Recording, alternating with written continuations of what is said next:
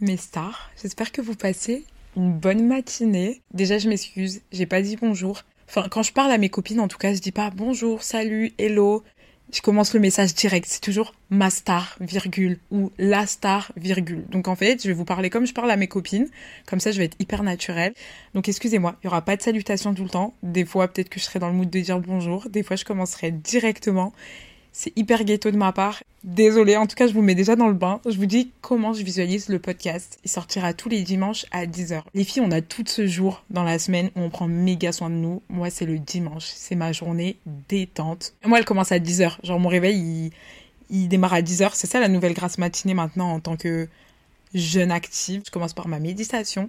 Et ensuite, je commence ma petite journée. Je range ma chambre parce que c'est toujours un bordel. Je suis hyper bordélique. Donc je range ma chambre et puis je prends ma douche. Ça c'est le meilleur moment. Je vais sous la douche, je m'épile, euh, je fais tout ce qu'il y a à faire, les gommages et tout. Je me frotte, machin. Enfin bref, trop bien. Je choisis un nouveau pyjama. En ce moment, je m'achète de plus en plus. Vous savez, les pyjamas assortis, sachant que moi, au-delà de ça, j'ai parfum de jour, parfum de nuit et des fois même parfum du week-end. Genre quand je suis toute propre et tout, euh, bien, bien brossée, bien frottée, bien sans poil et qu'après je me parfume. J'ai mon parfum de cheveux, j'ai le parfum du corps, enfin bref. Et là, je sens trop bon. Je change mes draps. Ça aussi, j'aime trop. C'est une étape que je kiffe. Je change mes draps. Et là, je choisis une série. Je suis un peu une mytho. En vrai, je me refais les mêmes depuis des années. Donc, j'en choisis une que je regarde déjà depuis, depuis un moment. Et là, je me pose. Généralement, je sors pas le dimanche. Le dimanche, c'est le day off. Bref, tout ça pour dire en fait que le dimanche, c'est mon jour favori. Et que c'est pour ça que je tenais à, ce que le podcast ait ce jour comme date de, sortie. Et je vous dis comment je, visualise, comment je vous visualise en train de l'écouter. En fait, je vous visualise en train de l'écouter de la même manière que moi je vis mon dimanche. C'est-à-dire en pleine skincare et tout, machin, euh, ma petite voix en fond, tout ça.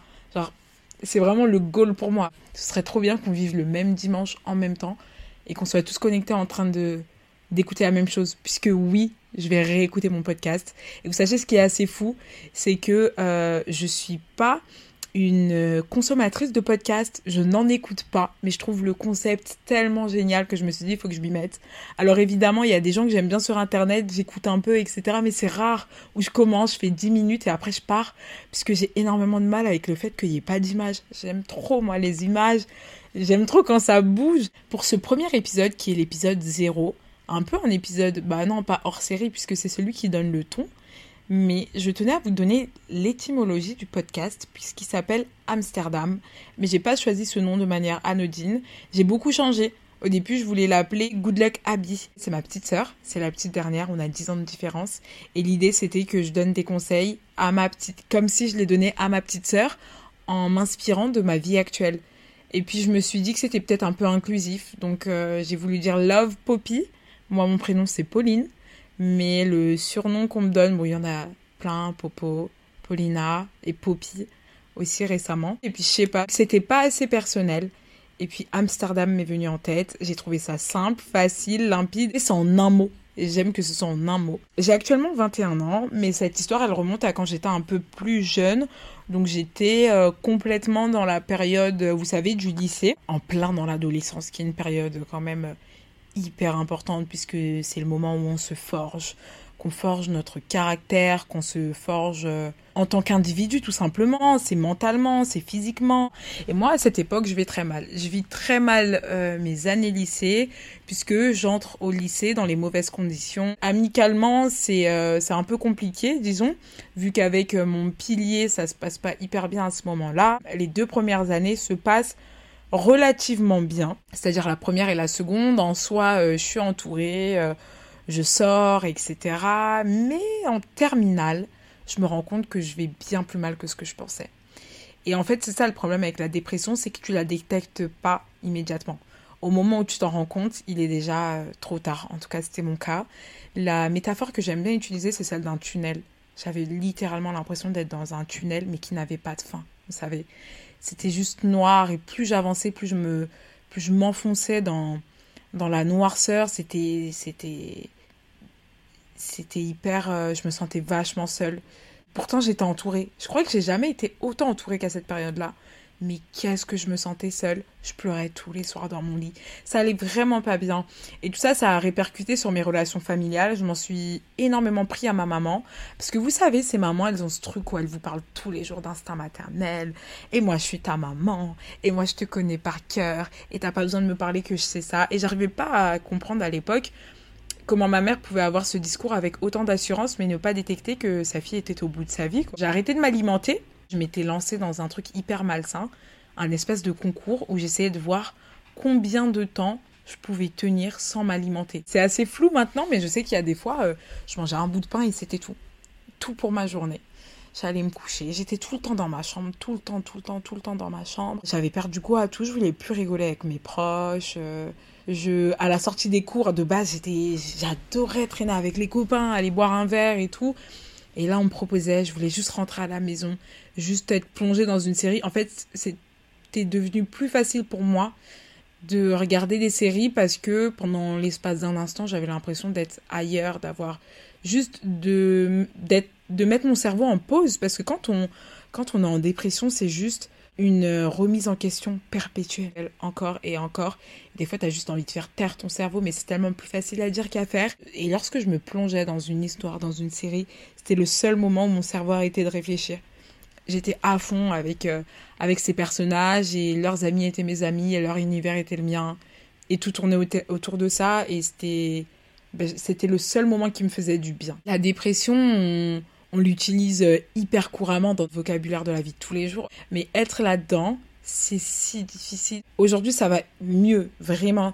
Mais les années qui ont suivi euh, cette dépression, c'était difficile. J'arrivais pas à en parler sans pleurer parce que c'était une période hyper solitaire. J'avais vraiment personne avec moi. J'avais deux amis qui ont été géniaux avec moi, dont un particulièrement. Il m'a tellement aidé que je me dis, il mériterait un épisode qui parle que de lui. Ce mec-là, je le connaissais déjà. On avait été au collège ensemble.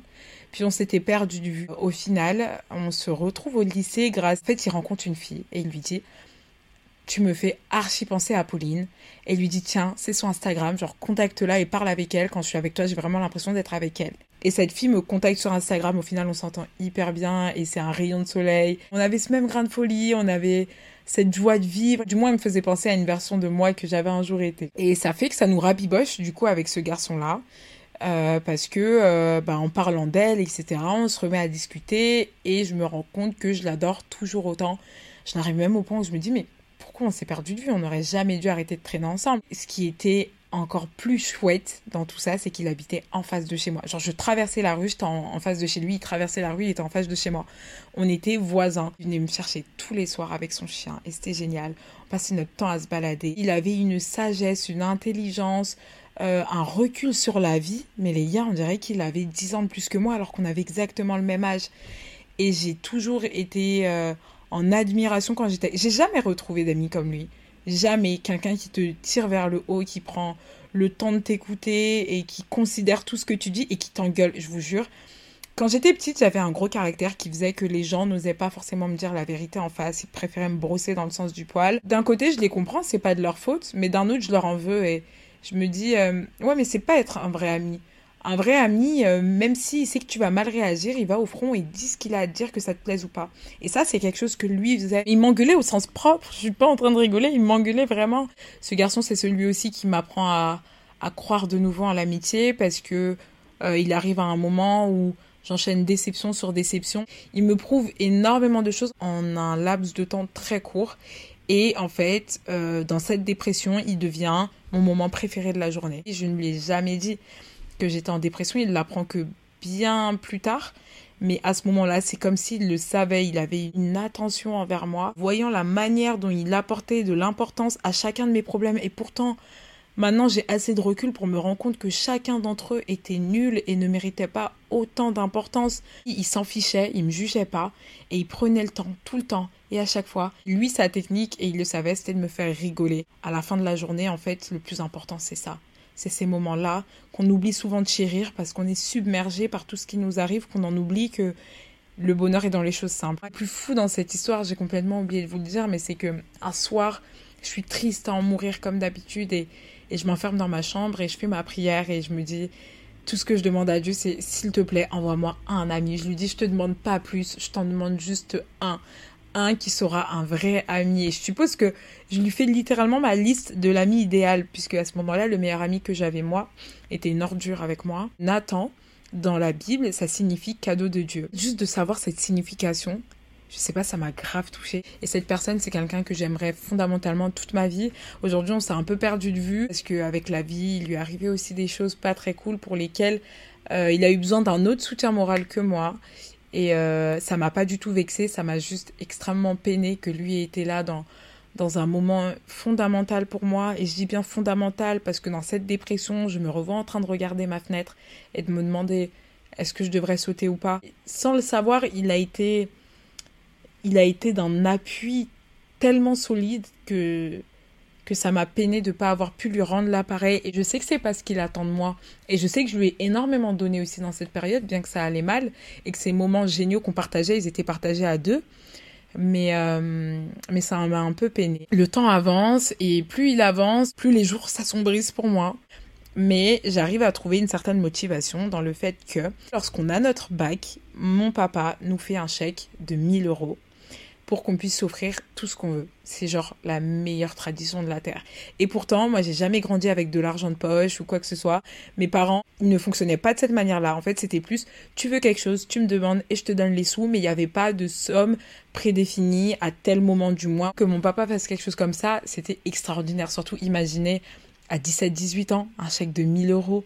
C'est genre le truc de fou. Et pour vous dire, je me souviens même plus trop de ce que j'ai fait avec. Je savais que j'allais avoir mon bac, je savais que j'allais travailler pour et que si je travaillais pour, je savais que je l'obtiendrais. Sachant que moi, le bac, j'étais arrivée à un moment où ça me parlait même plus, mais que je le faisais vraiment pour maman. Et je me suis dit, avec cet argent, je vais aller à Amsterdam.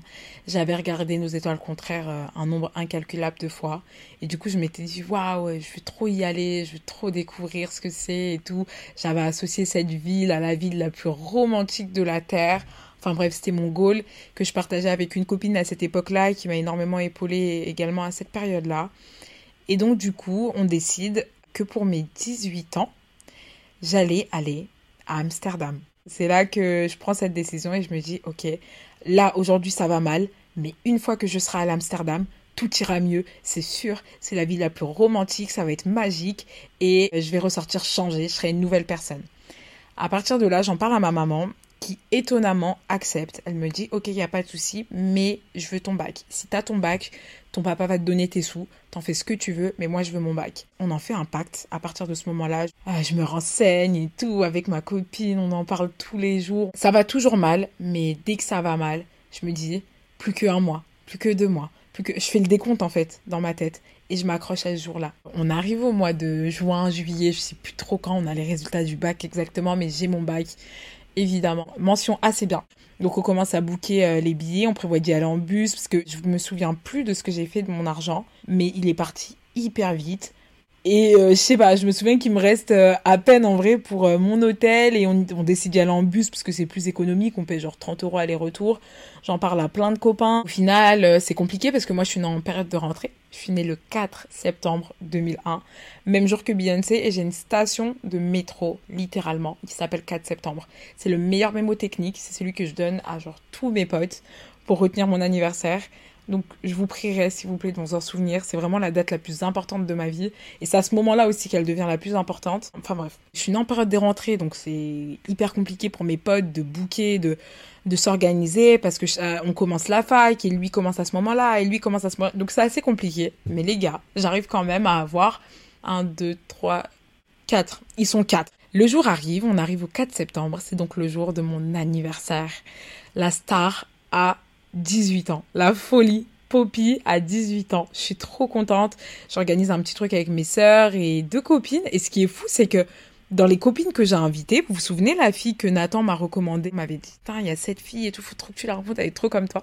Et ben, je l'ai invitée à mon anniversaire et elle était là et c'était trop cool.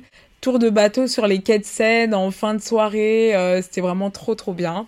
Après ça, mes soeurs sont rentrées. Moi, je suis allée boire un verre avec euh, mon copain qui travaille dans la restauration et une autre copine à moi qui était ma meilleure copine de l'époque, qui avait pas pu venir à mon voyage parce que euh, je me, honnêtement, je me souviens plus trop du motif. Elle pouvait pas venir, mais elle a insisté pour qu'on boive un verre la veille. euh, pour montrer que bah voilà, elle était deg, mais qu'elle était quand même là pour moi. Et je vais pas vous mentir, euh, je rentre très tard. Je rentre tard, je rentre aux alentours de 3-4 heures du matin à la maison. Je venais d'avoir mes 18 ans. Et euh, ma maman, elle était pas contente, forcément. Elle était en mode, ben ça y est, toi. Elle me dit, je t'autorise un voyage. Et ça y est, je crois tout permis. Tu rentres à la maison à pas d'heure. Mais j'avais une excuse, ok. J'étais avec mon pote et et en fin de soirée, il me raccompagne à la maison et il allait pas bien, etc. J'ai voulu être là pour lui. On a parlé et bref, le temps est passé. Et je rentre à la maison, ma mère est énervée, elle me dit, il y a plus de voyage. Dans ma tête, c'est comme si je revenais dans le tunnel. Ma mère me dit non, c'est non négociable et je lui dis mais s'il te plaît maman, tu peux pas j'ai tout payé, j'ai payé mes billets, j'ai on a payé l'hôtel, on peut pas ne pas y aller. Et elle me dit non, non négociable, c'est mort. On était genre le 4 et je crois qu'on partait le 6, quelque chose comme ça. Et euh, du coup, j'avais genre 24 heures pour convaincre ma maman. T'as genre ma grande sœur, cette enflure, qui me dit euh, Ah, mais du coup, si tu vas pas, euh, tu peux me passer tes billets et tout pour y aller avec son mec. MDR. Déjà, j'avais trop le seum qu'elle me demande ça. C'était tellement déplacé en plus de sa part de faire ça. Et dans ma chambre, je pleure. Je pleure parce que je sais que je vais mal et je sais que ce voyage, c'est tout ce qui peut me sauver. Avec le recul, j'ai compris que c'était pas le voyage qui m'avait sauvé. C'était juste que euh, vous savez, c'est comme quand on est petit et qu'on a mal au ventre et qu'on va se plaindre auprès de notre maman et que notre maman met la main sur notre ventre, qu'elle fait une petite caresse et qu'elle dit ça va aller, d'un coup ça va mieux. Parce qu'en tête, on s'est mis que grâce à maman, j'irai mieux. C'est exactement le même euh, mécanisme. Je laisse la journée passer, puis j'écris genre cette espèce de long roman à ma mère. Je l'ai perdu d'ailleurs, j'aurais adoré le conserver.